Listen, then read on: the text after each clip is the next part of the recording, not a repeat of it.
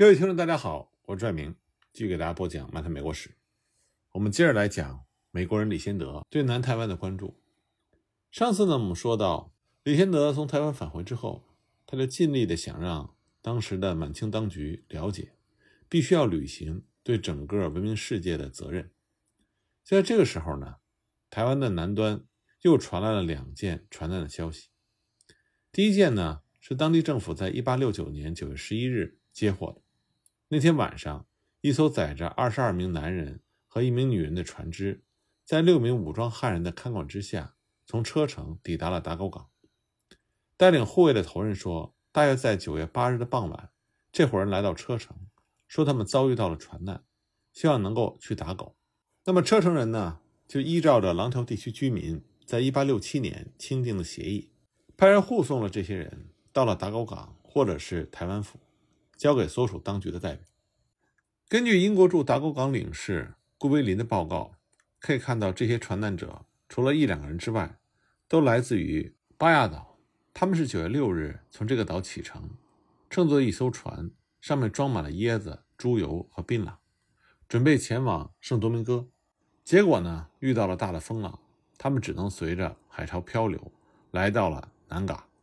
他们决定上岸弄些米和水。靠近海滩的时候，船撞到了一块礁石，船身受损，水很快进到船舱里。他们决定把船拖到沙滩上，但是浪一打过来，船被弄翻了。上岸之后，他们立刻就被五名武装的汉人抢了钱和其他的财物，连身上的大部分衣服都被剥光了。幸运的是呢，这些传难者中有一个人，就是曾经被毕希林从原住民的手中救出来的八名琉球岛民之一。那么，在这个人的引导之下，这批人在被冲上岸的三四个钟头之内就抵达了车城。他们在车城受到了亲切的食宿的款待，车城人呢还护送他们到了打狗。第二个传难事件呢，是由中国海关职员休斯公布周知的，因为他有特殊的管道可以获得可靠的资讯，所以呢，他在1871年1月31日中国政府发行的海关公报上。就详细描述了这次船难事件。他写道：“一艘淡水美丽式洋行租用的平底船，为取得在基隆建筑所需的木材，航往东北海岸某地。洪文先生是美丽式洋行的雇员，跟着一群人登上了该船。当该船满载着货物，正要返回基隆的时候，突然遇见了一阵暴风，船只被吹着向南边，桅杆和帆都被吹走。”船身更是被抛到了周饶树河以北的沿岸，断裂成了碎片。接着巨浪卷来，不幸的把洪恩先生和十七名平埔番都冲到了海里。其他的人，包括一位马尼拉人、一位马来人和十六位平埔番，都被冲上了岸。洪恩先生和其他被冲走的人从此不见踪影。这十八名传难者沿着沙滩走了一段路，进入到了卓启图的地狱。遭到卓体图族人的接管，原住民对待他们的方式，即使称不上仁慈，至少也是有所节制的。他们抵达部落不久，透过附近某些友善汉人的介入，促使当地的头目派出一位使者去找毕希林先生，传达关于此事的一些消息。毕希林是一级洋行在台湾府的雇员，在当地的原住民部落间颇负盛名。他因为会讲中国方言。曾对李先德将军在1867年努力促成的协议注意颇多。毕希林先生接获传难的情报之后，就和另外一位先生以及休斯一起出发前往南港。他并不了解传难的具体细节，只是一心想提供帮助，希望这些遭受浊体图激流的传难者，无论他们是谁，都能够得到帮助，步上归途。十月十二日，他们从打狗乘坐着一艘。屋顶的渔船沿着西海岸向南航行。第二天早上到了丰港，抵达了一个汉人居住的小村庄。当地的居民靠捕鱼以及和附近的混生民以及原住民做生意为生，彼此的关系似乎很友好。他们在丰港下船，改为徒步南行，沿着在此处和大海相接壤的壮丽山脉的底部前进，穿越了一片灌木丛生的地域，两边呢。都是雄伟壮丽的自然景观，右边呢是延伸到西方地平线的大海，左边呢则是壮丽的山峦叠嶂，原始森林直扑到山巅。他们穿过了一处密林，据说原住民经常在这附近打猎，偶尔也会就地埋伏，袭击那些招惹到他们的不幸的旅行者。汉人和原住民作战的时候，没有什么折中的办法可以采用，两者之间经常有争端。而这里呢，天高皇帝远，以牙还牙成为了他们唯一的指南和仲裁的方法。当争端发生，并且有人丧命的时候，就必须有更多的人丧命，而这些谋杀将会引起更多的报复。所以呢，这个地区经常处于战争的状态。因此，从丰港陪他们南下的苦力都是全副武装。当他们走出森林，来到车城附近有人居住的地区的时候，也发现所有的居民，那么像正在种田的强壮的农夫，田野上最小的牧童，都装备着火绳枪、长矛和弓箭。屯垦的汉人都是在非常警惕的状态下工作着的，因为即便是城镇附近的土地，也没有办法达到在和平状态下所能达到的那种耕种的效率。车城有时候也被叫做是廊桥，是一座围着部分城墙的城镇，居住着福建移民的后代。他们大约在两百年前就已经移民到了这里。很多平埔番，也就是平原上的原住民，到车城做买卖。在这里呢，中国或者是外国的产品，以及各种各样的原住民的珍品，火绳枪、剑、刺绣的上衣、银饰腰带等等，都在进行交易。值得一提的是，廊桥湾在东北季风时节是船只的主要停泊处。再往南几华里就是社寮，这是一个风景如画、舒适的村子，坐落在廊桥湾的海岸上，也是汉人居住的村子里最南边的一个。他们在社寮一如过去所到之处，受到了最为盛情的款待。恰好他们住处的主人是卓启读的老朋友，第二天早上他就让他的儿子。护卫着他们去了原住民的地域。从社寮到山里的沿途的风景极其的壮观，大部分的土地都没有开垦，覆盖着浓密的热带植物，非常的茂盛。车前草、野生的凤梨和摇曳的竹子，增添了景致之美。四处都可以看见优雅的槟榔树，伸展着长长细细的枝条，顶端呢簇生着装饰性的叶子。经过小村庄附近的时候，他们注意到有若干种植小米、番薯等作物的田地。不过呢，离原住民的管辖地越近，景致就越荒野，很少能遇到任何的作物。小村庄通常会有树荫遮蔽，住处周围呢也生着高大体面的竹子，房子一般都很干净，日用品几乎是一应俱全。这里的居民都非常的慷慨热情。他们不管走到哪里，都会被邀请入座，奉上食物和饮料。他们进山越深，就越看不到真正的汉人的面貌，尤其是女人。在社寮之后，就看不见真正的汉人妇女了。就外貌和礼貌来说，这里的男人和女人似乎因为混了原住民的血而得以改良。男人看起来比较诚实、勇敢及慷慨，女人则显得更加的美丽、自然而端庄。傍晚时分，他们一行人看到了太平洋，卓体独所居住的山谷也就在他们的眼前。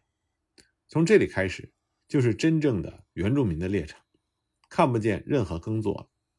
极目所见是大片辽阔的草原，临近的巍峨的山脉，从底部到顶端都是参天的古树。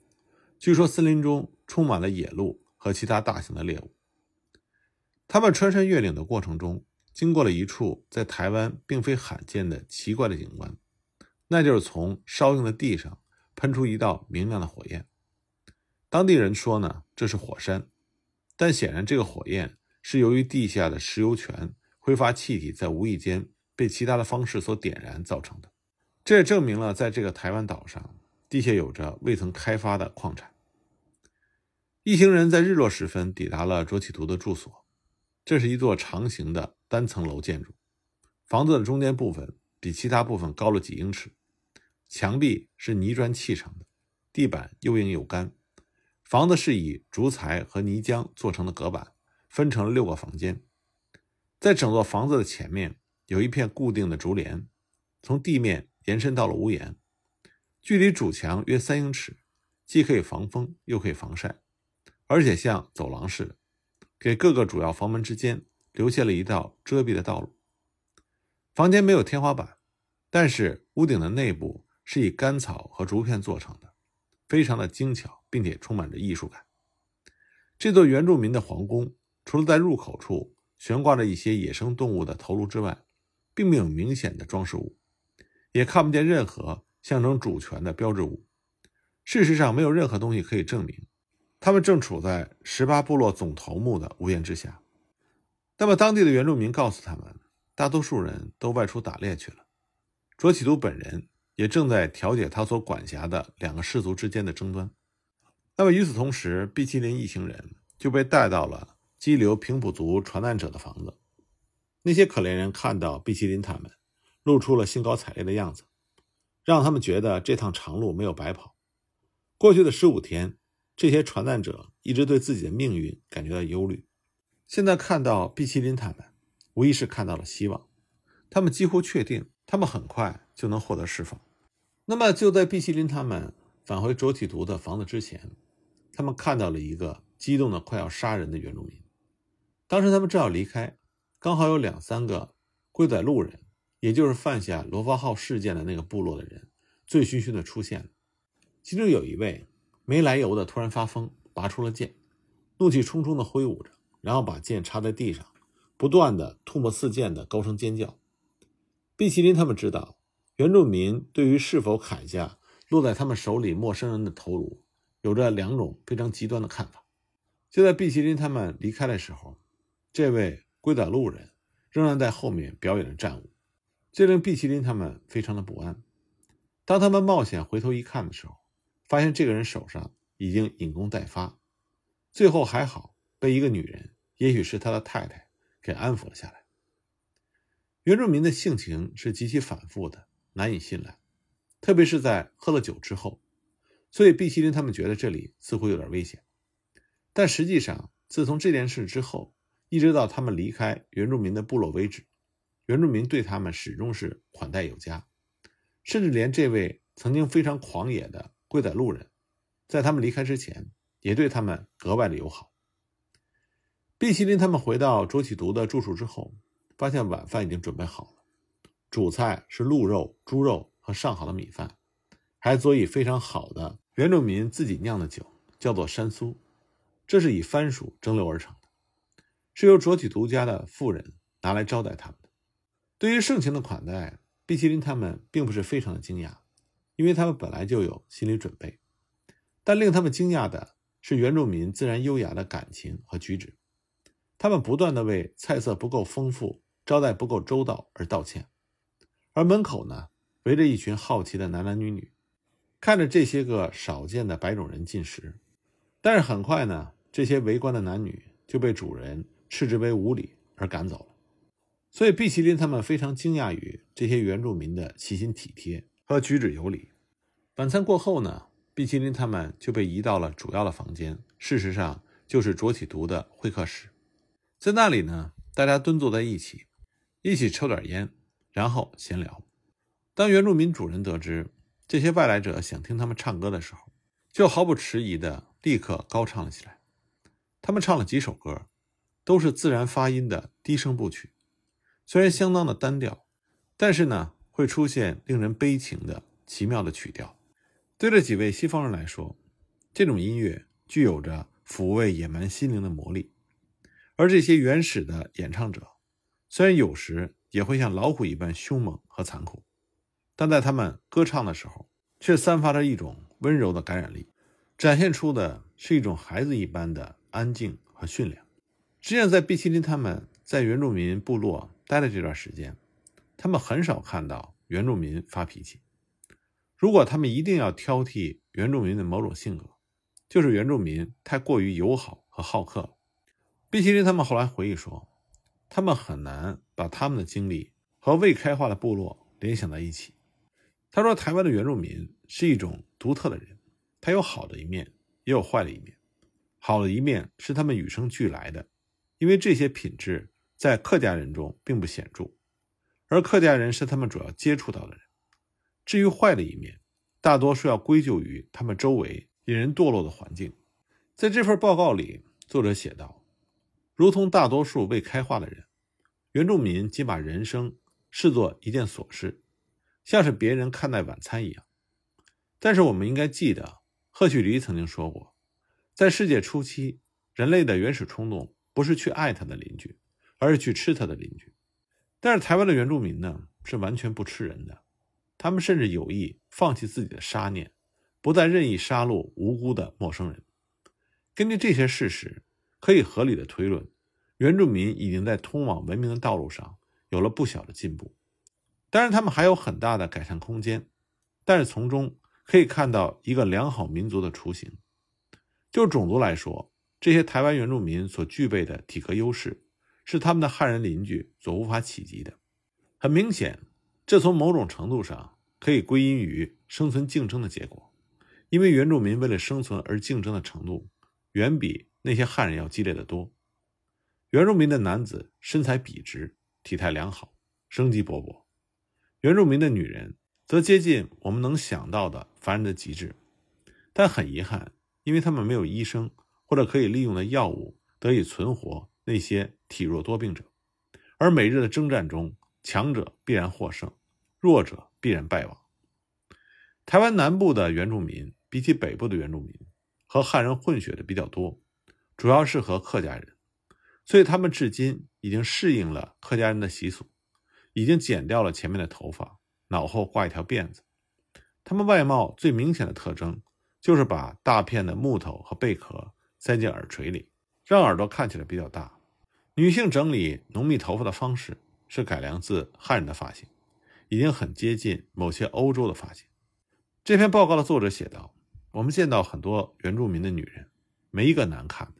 如果不是因为经常咀嚼槟榔，红红的嘴唇看上去比较突兀的话，那么他们的面貌是非常动人的。”那么在这份报告里呢，还专门详细写到了原住民对槟榔的喜爱。